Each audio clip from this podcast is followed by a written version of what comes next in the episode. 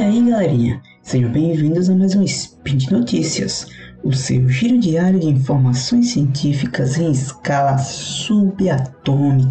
O meu nome é Pericles e hoje, 15 Borean do calendário Decatrian, ou 13 de fevereiro do outro calendário, nós falaremos sobre a falha no lançamento de um foguete de uma startup chinesa chamada iSpace. Vamos nessa!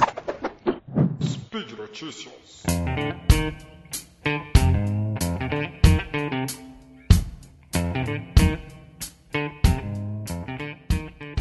A segunda tentativa de lançamento orbital de uma empresa chinesa chamada iSpace falhou logo após a decolagem em 1 de fevereiro. Após um voo de estreia bem sucedido em 2019, que fez da iSpace a primeira empresa privada na China a colocar uma carga útil em órbita. O foguete Hyperbola 1 decolou no dia 1 de fevereiro da base de lançamento em Jiuquan, no deserto de Gobi, no noroeste da China. Imagens do lançamento, compartilhadas em sites de redes sociais chinesas, pareciam mostrar o foguete de quatro estágios saindo do curso e perdendo o controle nas fases iniciais do voo, provavelmente durante a queima de seu primeiro estágio de combustível sólido. Em um comunicado publicado na rede social Weibo, o iSpace confirmou o fracasso no lançamento. O foguete voou de forma anormal e a missão de lançamento falhou, disse a iSpace, também conhecida como Beijing Interstellar Glory Space Technology Ltd.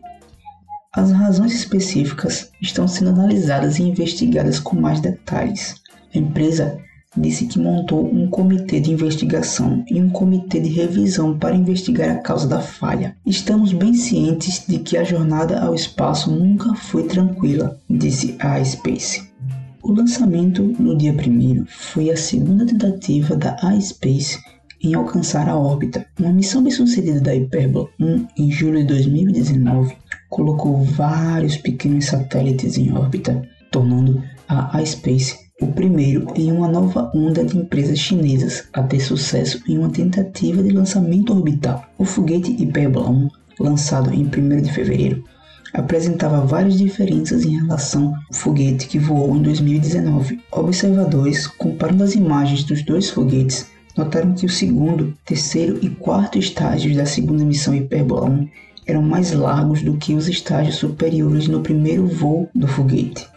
O segundo foguete Perblon também é mais alto e pode transportar mais carga útil em órbita do que o primeiro foguete. Um desenho postado no site da Space indicou que o modelo atual do Hyperbla 1 tem cerca de 24 metros de altura e produz cerca de 42 toneladas de empuxo de decolagem. Ele pode entregar uma carga útil de até 660 libras ou 300 quilos a uma órbita sincronizada com o Sol em 310 milhas ou 500 quilômetros, mais ou menos, de acordo com a Space. As autoridades chinesas não divulgaram nenhuma informação sobre satélites a bordo do lançamento falho de Hyperbola 1 essa semana. Empresas de lançamento chinesa privada como a iSpace são operadas de forma independente das grandes empresas aeroespaciais estatais da China como a China Aerospace Science and Technology Corp, ou CASC, mas, apesar do novo investimento privado na iSpace e em outras novas empresas espaciais chinesas, muitas das startups receberam assistência do governo por meio de financiamento, tecnologia e know-how, ou transferências diretas de hardware de foguetes, como estágios de mísseis militares excedentes. O lançamento do foguete Pebble 1 no dia 1 foi a terceira tentativa de lançamento de satélite chinês em 2021, seguido de duas bem-sucedidas missões de foguete longa marcha em janeiro. E por hoje é só, pessoal. Lembro que todos os links comentados estão no post e deixe lá também seu comentário, elogio, crítica, declaração de amor ou a forma predileta de matar o Tarek.